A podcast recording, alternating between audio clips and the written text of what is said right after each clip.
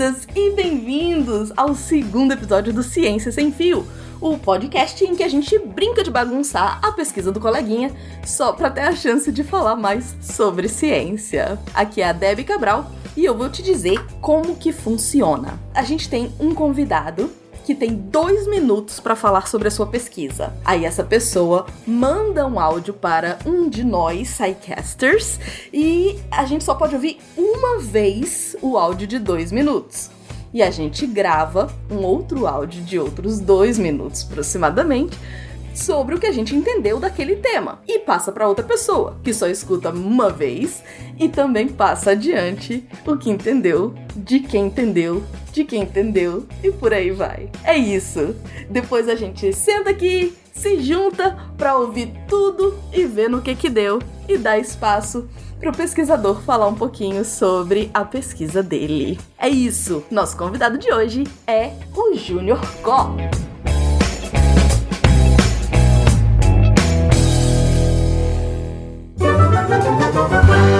Ciência sem fio.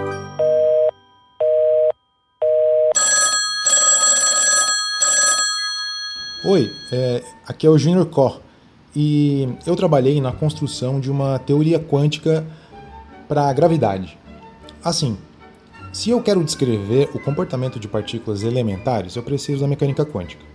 Se essas partículas estão em um ambiente em que existe curvatura do espaço-tempo, como perto de um buraco negro, eu preciso da relatividade geral, ou seja, preciso unir essas duas.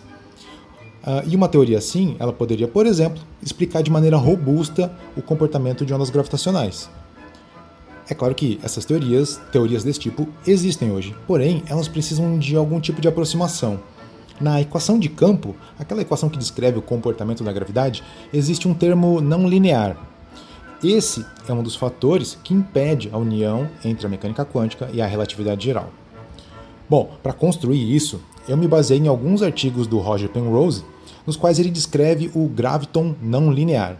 O graviton seria a partícula que representa o campo gravitacional. Nesses artigos, ele apresenta várias características que uma teoria deveria ter para descrever esse graviton não linear. Então, o que eu fiz partindo daí foi usar um formalismo matemático muito divulgado pelo Penrose e aprimorado pelo meu supervisor de pós-doutorado para construir um operador de onda, ou seja, um objeto matemático que, quando aplicado na função de onda do graviton, descreve seu comportamento. Assim, eu pude construir um operador de onda geral que não produzia termos não lineares e, portanto, não necessitava de aproximação. Mas essa teoria ainda não está pronta. Falta, por exemplo, entender como grandezas físicas observáveis são descritas. Mas isso é um assunto para outro dia. e aí o Júnior escolheu três sidecasters para participarem da brincadeira, além de mim. Então vamos ver o que que eu fiz com o áudio, com a pesquisa do Júnior. Júnior. Eita! Vamos lá! o Júnior Có, ele trabalhou para criar uma equação, uma fórmula quântica para analisar a gravidade. É, porque assim, a princípio a gente precisa, tipo, acho que é da mecânica quântica para poder e, e, também da relatividade para poder falar de gravidade, é, para poder analisar isso, essas coisas. É, só que um, um os dois não, não, conversam, as duas, as duas teorias não conversam muito, não, não dialogam. Então ele precisava criar uma outra coisa que pudesse colocar essas duas teorias juntas. E parece que assim, já tem algumas teorias que fazem isso e tal. Tem um tal de um graviton não linear, né? Uma pessoa aí escreveu, muito importante, escreveu sobre graviton não linear. E aí ele usou essa teoria do graviton não linear que foi aprimorada pelo orientador dele para poder escrever essa fórmula, para poder criar esse, esse modelo. E um, a pesquisa ainda não está completa, mas ele conseguiu. Ele, ele tá chegando lá no, no, onde ele quer. Eu acho que é isso. Tá faltando ainda É, na verdade, está faltando ainda falar sobre objetos observáveis, porque ele está falando só de partículas, ondas de partículas, ondas gravitacionais de partículas elementares. E acho que é isso. Boa sorte, Bach.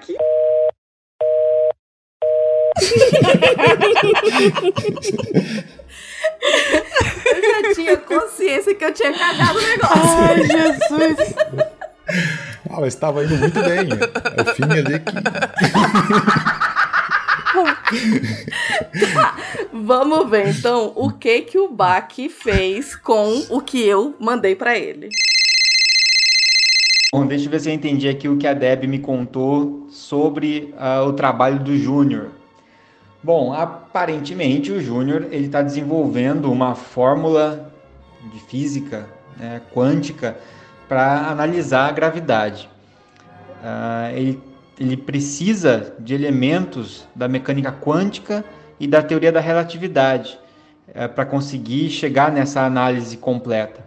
Mas aparentemente essas teorias são incompatíveis entre si ou elas têm dificuldade em se, em se aproximar.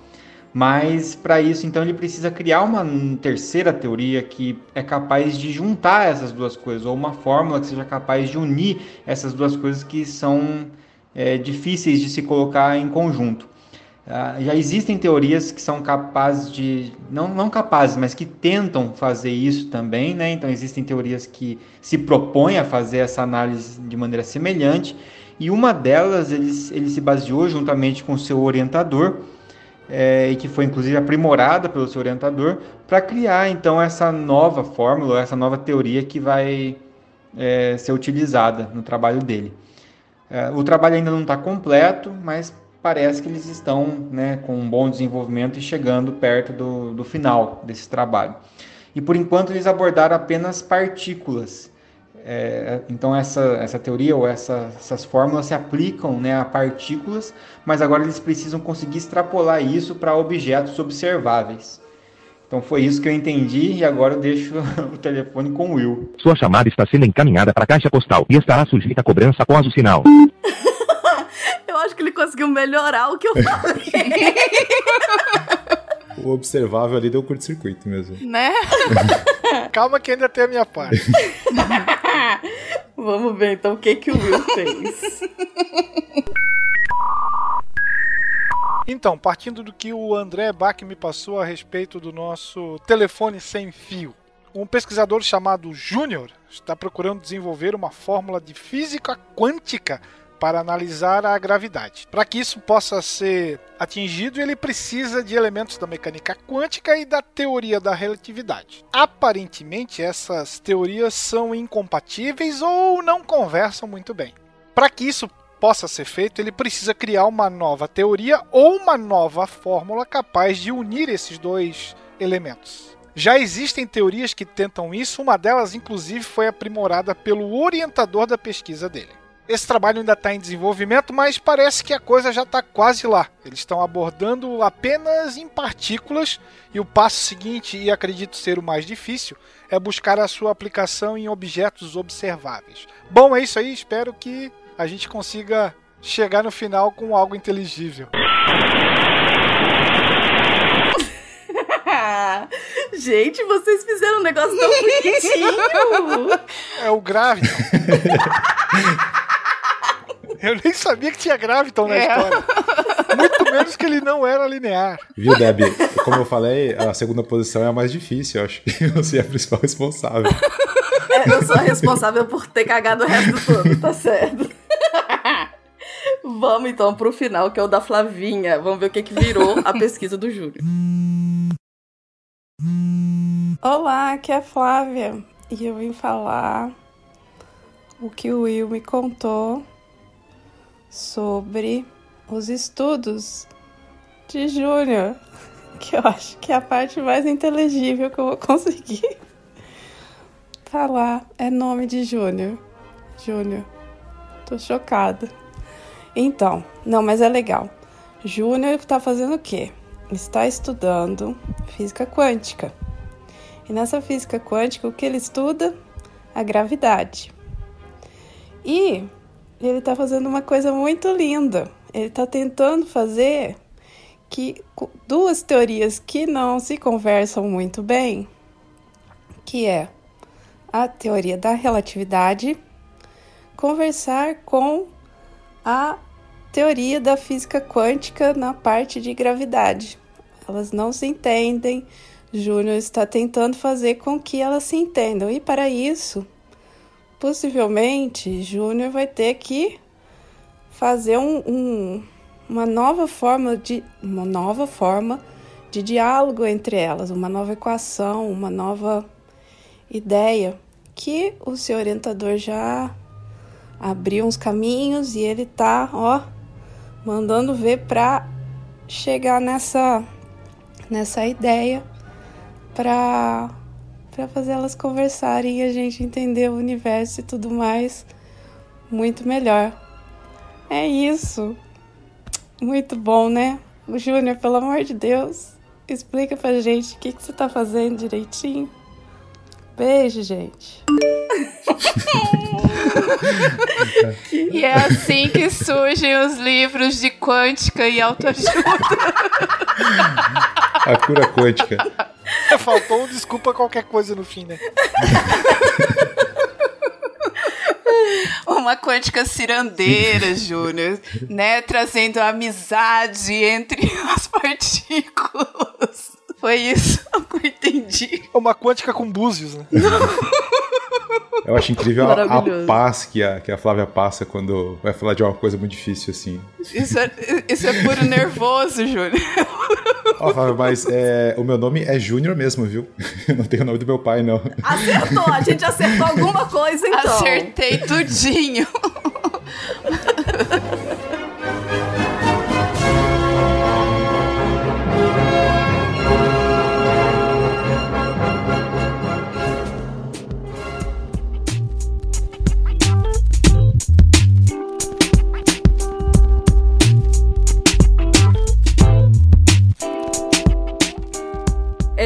gente acabou de ouvir o que que virou a pesquisa do Júnior.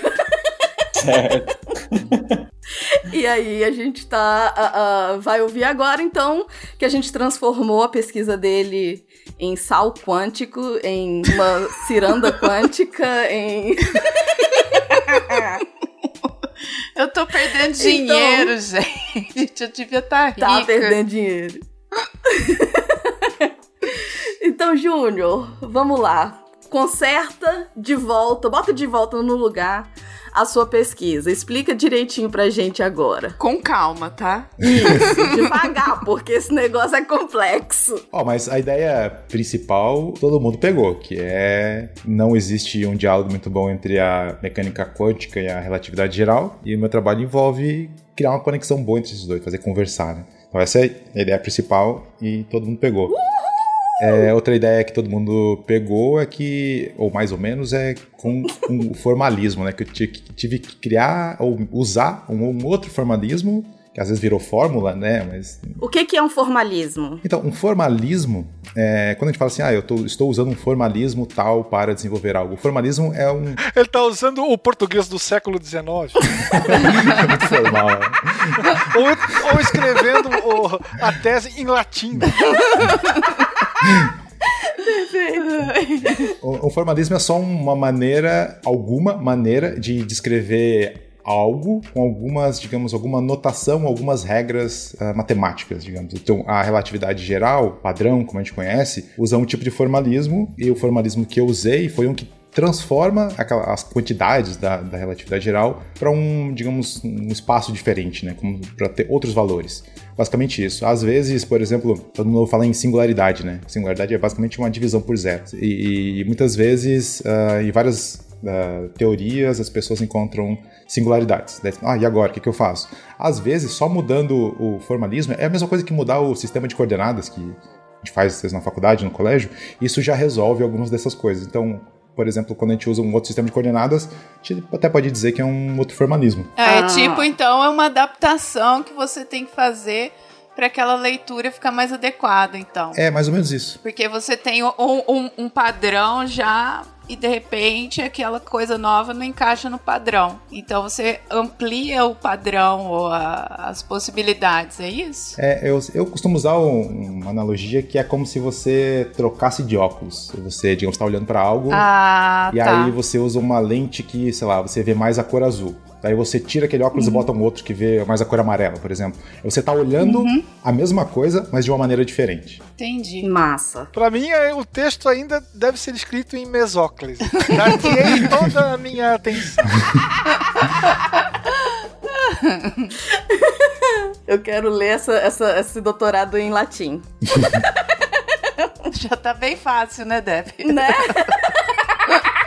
quero complicar ele um pouquinho. Tá. Mas, assim, é, é, o, o, o, primeiro passo, né, de por que, que a relatividade e a quântica não conversam muito bem. Vocês lembram do aquele experimento do experimento mental do gato de Schrödinger lá? Uhum. Sim, tá morto, não tá vivo. Então, lá tinha aquela história de ah, o gato pode estar tá morto, o gato pode estar tá vivo, mas no fim ele tá vivo e morto ao mesmo tempo, né?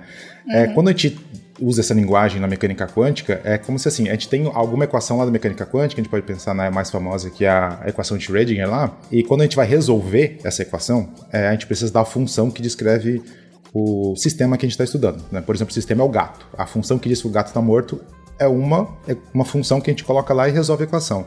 Aqui o gato está vivo também resolve. E um, um, então, um conceito fundamental da mecânica quântica é que se você tem duas soluções diferentes, se você somar essas duas, a soma também é uma solução.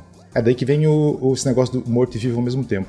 Isso chama princípio da superposição de onda, lá na mecânica quântica. Na relatividade geral, quando você tenta tratar a gravidade como uma onda e botar todo o, o as características da mecânica quântica, não funciona isso, uhum. esse, essa superposição, porque tem aquele termo não linear que eu falo, ele impede que essa característica, o princípio da superposição, seja usado. E aí quebra toda a mecânica quântica, não dá. Tá, a gravidade ela não é vista como onda, ela é vista como o quê? Não, ela pode ser vista como onda. Ah, tá. Tanto que as ondas gravitacionais, é, que, que, ficou famoso tempo atrás, o pessoal ganhou Nobel, tudo aí, é, eles pegaram essa equação da, da, da, gravidade, em que tinha esse termo não linear, só que assim, é, como a, a intensidade, né, digamos, a amplitude, a altura da, da onda gravitacional é muito, muito pequena, então eles pensaram, ah, então, certo, bem pequenininho assim, quem sabe esse termo que está elevado ao quadrado, se eu elevar a 1, talvez seja a mesma coisa. E aí, se tira aquele quadrado, aí já não tem problema, o princípio da superposição vale. E com isso, eles conseguiram detectar ondas gravitacionais. Então, é, é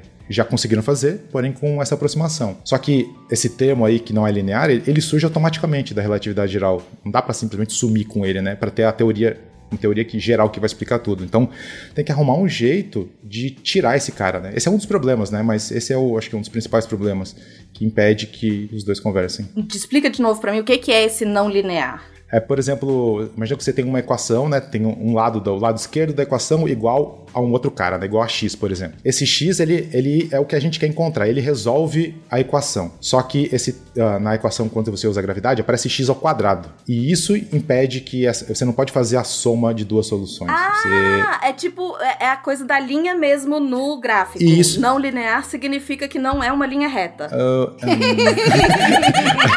eu, tô, eu tô No gráfico. Isso, eu tô imaginando vários físicos falando, você não pode falar um absurdo desse e tal. mas, aí, tipo, mas o, o, linear é mais ou menos isso, a gente pode pensar nisso, né? Era uma coisa que varia, pensar assim, variava uh, linearmente com a equação de onda, só que quando bota o quadrado não é mais linearmente. Pô, se linear não for linha, tô indo embora agora. Quero ver quem agora. vai falar que eu não posso falar que linear é linha. Vamos lá. Então, até agora tá indo, vai, continua. Então, aí o, o, Roger Penrose, né, que eu falei, ele foi o, é um físico matemático, ganhou o Nobel de Física no mês passado. O que a Debbie falou que é muito importante. Ela é. só, só não lembrou o nome. É. Eu não sabia o nome. Realmente muito importante, sim. É, ele foi orientador do meu supervisor de pós-doc. Olha. Ele fez o mestrado com ele, né? E, e ele sempre foi um defensor de que não é a relatividade geral que precisa de uma correção. Na verdade, a gente, ele diz que a gente não entende direito a mecânica quântica. E ela é que precisa ser adaptada, né? Hum. Mas aí é o capitão óbvio, né? não, mas é que a maioria dos físicos diz que a relatividade geral é que precisa de correção. Sério? É. O que, que eles estão fazendo da vida? ah, porque cada um, cada um defende sua área, né? Entendi. Mas é, ele, para descrever a relatividade, ele usou um formalismo que não é dele, né? Um formalismo que já existia. O nome do formalismo é o formalismo de Infeld Weerden, que são o nome dos dois caras que fizeram, que criaram essa nova maneira de descrever essas coisas da, da relatividade geral como se fossem equações de onda. Uhum. Ainda bem que você não trouxe esse nome pro telefone sem fio. Esse deve ser em galego do século XV. Sim. E aí ele até escreveu, tem um livro famoso dele, em que o livro inteiro baseado em descrever a relatividade geral usando esse formalismo. É, aí o meu supervisor de pós-doc, ele, dentro desse formalismo com a relatividade geral, ficaram vários gaps, várias coisas ficaram mal explicadas, digamos assim, e o meu supervisor, ao longo da carreira dele, ele foi ah, ah, consertando esses gaps, né, e foi melhorando. E quando eu comecei a fazer o pós-doutorado com ele, então ele deu a ideia de fazer essa unificação, né, na verdade, o nome correto porque eu fiz era, foi uma, é uma teoria quântica para a gravidade sob o ponto de vista de segunda quantização que é um nome bonito só para dizer que a gente não precisa só da, da equação de onda, como a equação de Schrödinger lá, né? A gente precisa encontrar uns caras lá chamados de operadores. É um, são outros caras para construir outra teoria, né? E do jeito comum que já tem, é, a, relatividade geral tinha esse termo quadrático, né? Então eu precisava arrumar um jeito de reescrever a teoria sem esse termo. E aí o que eu fiz foi pegar as ideias lá do artigo do Penrose, do graviton não linear, que ele falou, olha, uma, uma teoria da gravidade, que vai escrever a gravidade de verdade, como uma usando a mecânica quântica, tem que ter essas características aqui, não pode ter aquela aproximação e tudo mais. Então eu usei aquilo tudo meio como um, como um postulado. Essas, essas coisas têm que acontecer. Uhum. E aí eu fiquei meses em cima daquele formalismo, tentando achar uma maneira de fazer uh, com que eu conseguisse descrever a equação de onda da gravidade. O graviton seria a partícula né, de onda da gravidade.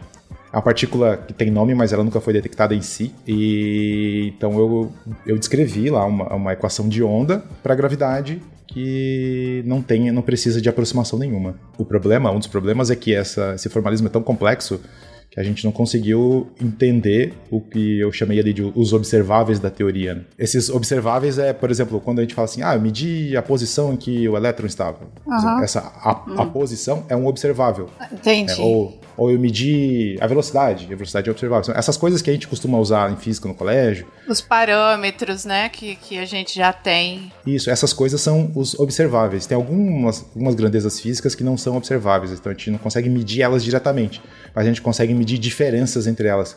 Por exemplo, lá em, quando a gente vai estudar eletricidade, tem a diferença de potencial lá. Então, o potencial uhum. é uma coisa que a gente não consegue. Ele é um não observável. Mas a diferença de potencial a gente consegue medir. E nada na quântica é observável, ou é? Não, é observável. A gente tem, por exemplo, posição, tem momento, energia. Essas coisas são, são uh, grandezas físicas que são observáveis. O observável é no sentido de que eu posso construir um experimento que mede aquilo. E essa teoria então ficou. Ela é tão complexa que a gente não conseguiu olhar para aquilo e falar: olha, aqui, está o, aqui estão os observáveis. Né? Então, é preciso agora de muito mais trabalho trabalho para entender quais são as consequências dessa teoria, né? Como ela, como ela funciona de verdade. Então, então não tem como você testar ela empiricamente, então, por causa disso? É, o problema todo para testar essas teorias uh, quânticas da gravidade, vou citar o exemplo da, da teoria de cordas, né? A teoria de cordas prevê um monte de coisa. Só que para detectar as coisas que ela prevê, a gente precisaria de um acelerador de partículas do tamanho do sistema solar, por exemplo. Então, hum. só? Então a quantidade de energia que a gente precisa não consegue detectar aquelas coisas. Tá, tá fácil. Ah, meu é. Deus. e as ondas gravitacionais precisaram de um esforço gigantesco, né? São três laboratórios uh, no mundo e custaram, levaram 30 anos para serem construídos para conseguir detectar as ondas gravitacionais pela primeira vez. E eu juro que eu tô tentando pensar numa solução para isso. Como é que você vai é, isso, isso não é novo. Desde que a mecânica quântica e a relatividade surgiram lá na década de 20 ali, as pessoas estão tentando unificar essas duas coisas, né? Não é um problema novo, é um dos problemas insolúveis da física que até hoje seguem sem, sem uma solução. Júlio, meu querido, mas eu pensando nisso aqui, por que, que será que se você levar tudo a zero no final, em vez de levar o quadrado, que simplifica, vai dar um. E aí você fica com tudo juntinho, porque como faz a onda tudo juntinho ali, aí vai ficar parecendo que tá tudo apertado e nem vai. Eu, eu tô realmente tentando. Aí fica um, né? um unificado. Entendeu? Viu? É muita cuca no lance, meu querido. Ó, 20 minutos de conversa que eu tô. eu nem tento. Eu nem tento, Flavinha, porque a minha cabeça não consegue funcionar assim. Eu não consigo enxergar, gente, essas coisas matemáticas. Elas não entram na minha cabeça, sério. Isso aí parece os projetos do Elon Musk, né? Fazer um acelerador de partícula do tamanho do, do sistema solar. Né? ah, mas eu acho que era o Feynman que dizia que ele dizia algo como: Eu tenho completa certeza de que ninguém realmente entende a mecânica quântica. Ah lá, viu, Depp? então tranquila. Né? Tô tranquila. Eu, hein? Por outro lado, Balu dizia: Eu uso necessário. Somente o necessário. O extraordinário é demais. Ai, eu acho que essa é uma ótima fala pra gente terminar. Júnior, é, você tá feliz? Tem alguma coisa mais que você quer falar da sua pesquisa? Não, acho que é isso mesmo. Massa. Como é que as pessoas te encontram? Ah, bom, as pessoas podem me encontrar, acho que pelo Twitter, é o mais fácil. É ninjajrk. Eu demoro para responder, tá? Mas é, pode me adicionar lá. Massa! E no portal Deviante. Ah, tem os textos no Portal Deviante também. Procura por Junior Koch lá. tem texto de tudo. Tem de matemática, de física, de inteligência artificial, tem de. sobre a vida, do universo e tudo mais. Tem de tudo lá. Eu falo de tudo. Ah, E eu lindo. falo pra ele, depois que eu reviso, eu falo: Nossa, eu até entendi. então, assim, cara, o Júnior é foda. Ele tinha que terminar falando assim, ó. Assim é que eu vivo. E melhor não há. Mas tem que ser ele mesmo para poder resumir as coisas dele, não a gente, né, pelo jeito. Né, não. Muito obrigado, André Bach, Flavinha Ward e Will por toparem participar do nosso telefone sem fio. Curtiram? Mais perdido que cupim metalúrgica.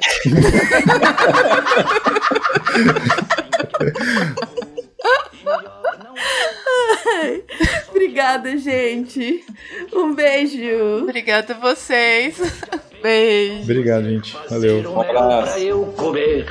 E se por acaso eu olhar pro chão tem formigas em profusão e então prove uma. Você come formigas? Tranquilamente. E você vai adorar a coceira que elas dão. Modo cuidado! E o necessário para viver você terá. Mas quando? Você terá. Eu uso necessário, somente o necessário. O extraordinário é demais. E eu digo necessário, somente o necessário. Este programa foi produzido por Mentes Deviantes. deviante.com.br este programa foi editado por Tapcast. Edições e produções de podcast.